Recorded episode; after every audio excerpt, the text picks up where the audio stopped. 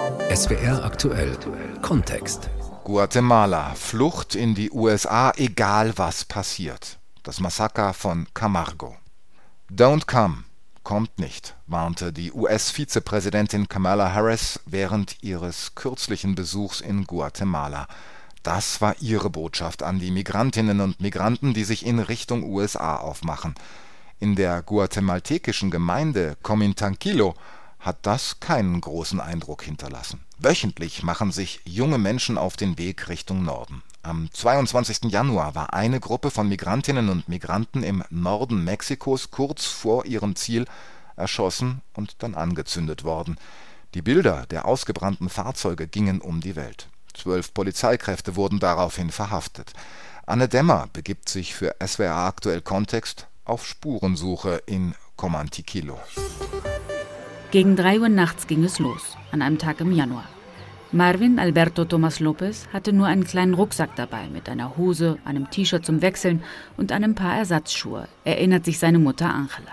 Mi hijo iba a trabajar para superar, para comprar un poco de terreno, mein Sohn wollte in den USA arbeiten, um uns ein kleines Stück Land zu kaufen und ein Haus für uns darauf zu bauen. Das war sein Traum. Deswegen wollte er dorthin. Ich erinnere mich noch an die Nacht, als er ging. Er hat sich noch gewaschen. 13 Bewohner aus Comintanzio haben sich gemeinsam aufgemacht, wollten ihr Glück in den USA versuchen. Die meisten von ihnen um die 20 Jahre alt, auch drei Minderjährige, 15 und 16 Jahre alt, wurden von ihren Eltern zum Treffpunkt mit dem Schlepper gebracht. In dieser Nacht ließ Marvin seine Familie in dem kleinen Haus zurück, sein Trikot, den Fußball. Er spielte leidenschaftlich gerne. El Zurdo, Linksfüßer wurde er genannt. Er hatte Talent, er spielte mit seinem Verein in der dritten Liga von Guatemala. Doch damit ließ sich kein Geld verdienen, auf das die Familie angewiesen ist. Er musste sich ein Zimmer mit seiner Mutter und einer weiteren kleinen Schwester teilen. Auf einer Matratze auf nacktem Lehmboden hat er dort geschlafen.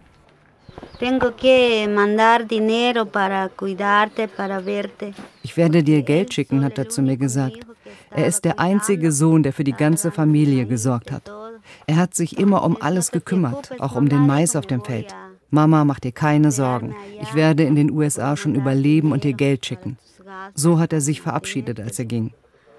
Ese es el, el, su despedida cuando se fue.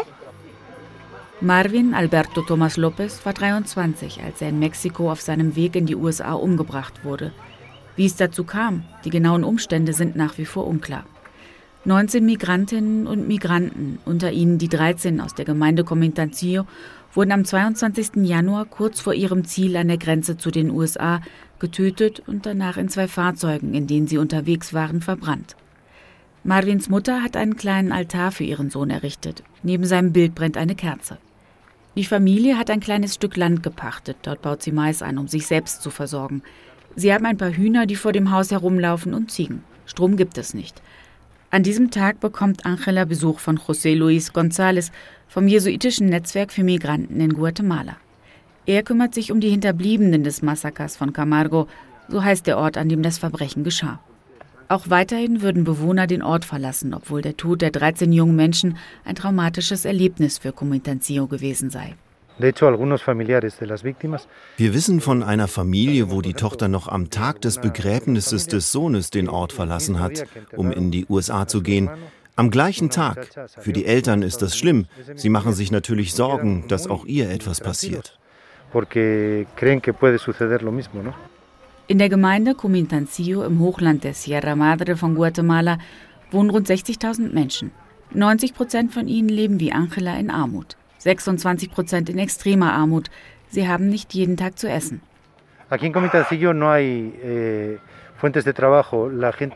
Hier in Comintancillo gibt es keine Arbeit. Es wird Mais angebaut, ein kleines bisschen Bohnen.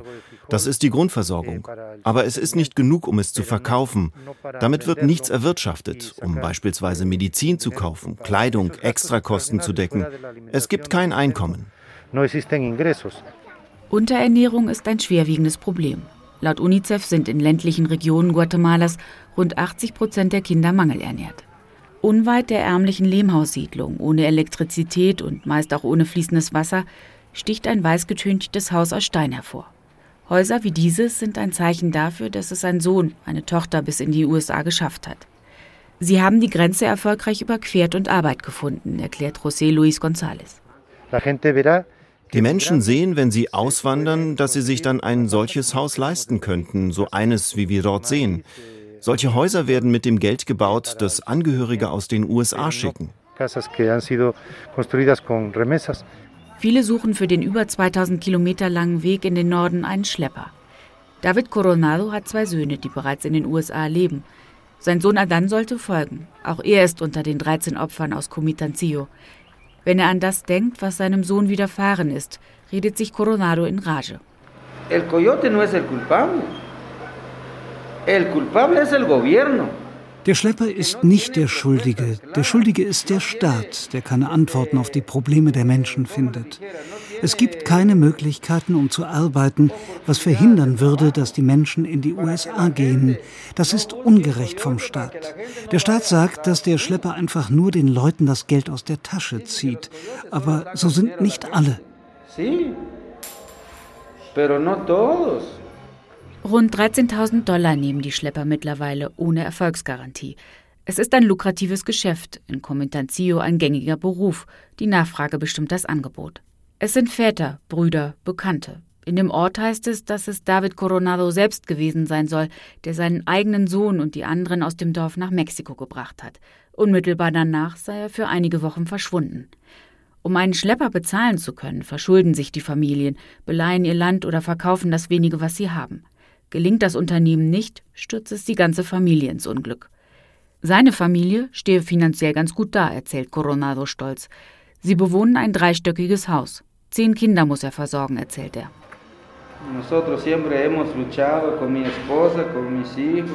Ich, meine Frau und meine Kinder wir haben immer gekämpft. Wir haben eine Schweinezucht. Es sind so um die 30 Schweine. Wir haben dieses Haus hier und auch noch ein weiteres außerhalb des Ortes. Wir bauen Avocados an. Wir haben Autos und bieten einen Fahrdienst nach San Marcos oder auch nach Guatemala Stadt an. So überleben wir. In den Ohren einer Mehrheit in Comitanzio klingt das nach einem Leben in Luxus. Es sind die Erfolgsgeschichten, die vor allem Jugendliche, junge Menschen aufbrechen lassen. Viel nehmen sie dafür auf sich. Einen gefährlichen Weg durch Regionen, die von konkurrierenden Drogenkartellen, korrupten Polizisten beherrscht werden. Immer wieder ist die Rede davon, dass die Grenze weiter in den Süden rutscht, die Mauer zwischen Guatemala und Mexiko hochgezogen wird. Mehr Sicherheitskräfte werden dorthin geschickt, die die Migrantinnen und Migranten dort bereits abfangen sollen. Der mexikanische Ort Ciudad Hidalgo ist der Grenzort, wo die Migrantinnen und Migranten aus El Salvador, Honduras oder Guatemala an Land gehen, wenn sie erfolgreich den Grenzfluss Rio Suchiate überwinden. Es ist gegen 7 Uhr am Morgen. Die Sonne brennt bereits auf die Sicherheitskräfte herunter, die in ihren Tarnanzügen breitbeinig am Ufer stehen. In diesem Moment nähert sich ihnen eine Familie, die von einem Floß aus Autoreifen und Holzlatten an Land geht. Zwei Erwachsene, ein Kind. Ein junger Mann hat sie rübergerudert. Es gibt einen kurzen Wortwechsel mit den Männern des Militärs. Dann läuft Diamara mit ihrer Familie, ihrem Bruder und ihrem Sohn zügigen Schrittes Richtung Straße, die ins Zentrum von Ciudad Hidalgo führt. Sie seien aus Honduras, erzählt sie ohne anzuhalten. Wir haben der Nationalgarde die Wahrheit gesagt. Wir wurden in unserer Heimat von kriminellen Banden bedroht. Die Situation ist furchtbar. Gott sei Dank haben sie unsere Situation verstanden. 300 guatemaltekische Quetzales haben wir pro Person bezahlt. Erzählt sie nur zögerlich. Ins Detail will sie nicht gehen. Das sind umgerechnet rund 30 Euro pro Person. Schmiergeld für die Sicherheitskräfte des Militärs. Sie steigt in einen Minibus, der sie in einen Ort rund eine Stunde von Ciudad Hidalgo entfernt bringt. Dort treffen sie weitere Familienangehörige. Sie wollen in Mexiko Asyl beantragen, aber eigentlich lieber in die USA. Solche Szenen beobachtet Juan, der seinen richtigen Namen lieber nicht nennen will, täglich. Er betreibt einen kleinen Kiosk direkt am Fluss. Er döst auf einer Holzbank, reibt sich die Augen.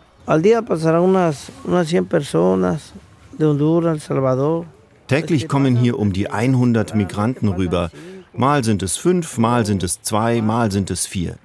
Sie kommen in kleinen Gruppen. Wenn sie alle zusammen in einer großen Gruppe rüberkämen, dann würden sie sofort verhaftet.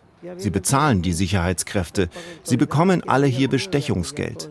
Die Migrationsbehörden haben gar kein Interesse daran, die Migranten mitzunehmen.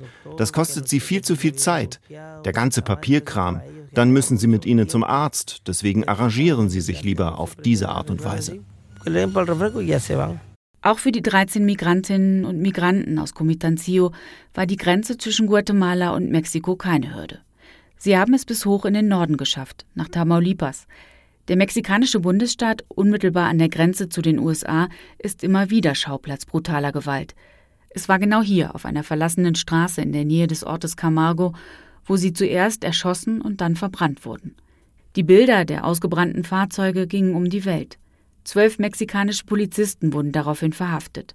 Nach neuesten Erkenntnissen sollen auch zwei Mitarbeiter der Migrationsbehörde verwickelt gewesen sein. Die Staatsanwältin Elisabeth Almanza hat mit ihrem Team die Reste der Guatemalteken identifiziert. Oftmals könne die Identität nicht festgestellt werden, sagt die Staatsanwältin am Telefon. Im Fall der 13 ging die Identifizierung aber sehr schnell. Schon nach wenigen Tagen wurden DNA-Proben abgeglichen. Pues se habla de una crisis forense wir haben hier eine forensische Krise. Im Idealfall müssten die Körper oder die Reste den Familienangehörigen übergeben werden. Aber in Tamaulipas haben wir eine sehr spezielle Situation. Hier gibt es viel Durchlauf, gerade weil wir uns hier unmittelbar an der Grenze zu den Vereinigten Staaten befinden. Das macht es häufig sehr schwer, die Leute zu identifizieren, weil sie oftmals keinen Ausweis bei sich tragen. Häufig wissen die Familienangehörigen noch gar nicht, dass sie sich in Tamaulipas befinden.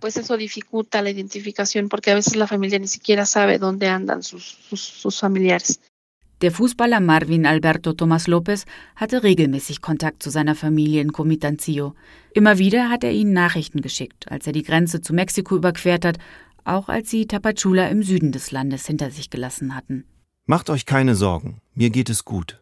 Das war die letzte Nachricht, die Marvin an seine Geschwister geschickt hat, erzählt seine Mutter Angela. Wann sie von seinem Tod erfahren hat, kann sie nicht genau sagen. Die Erinnerung verschwimmt. Als der Familie die Reste von der Staatsanwaltschaft übergeben wurden, hat sie sich geweigert, sie anzusehen. Von ihrem Sohn war nur noch die Asche übrig. Wir haben es nicht ausgehalten. Wir wollten seinen Tod nicht akzeptieren. Wir haben die Urne gar nicht erst geöffnet. Die Gemeinde hat eine Trauerfeier für die 13 jungen Menschen abgehalten, im Fußballstadion, dort wo sich Marvin in seiner Freizeit am liebsten aufgehalten hat. Auch Monika Aguilon saß auf der Tribüne, als sich der Ort von den 13 verabschiedet hat. Sie leitet das Kulturzentrum in Comitancio. Nicht immer wird sie für ihr Engagement bezahlt. In diesem Moment nimmt sie an einer Prozession durch den Ort teil.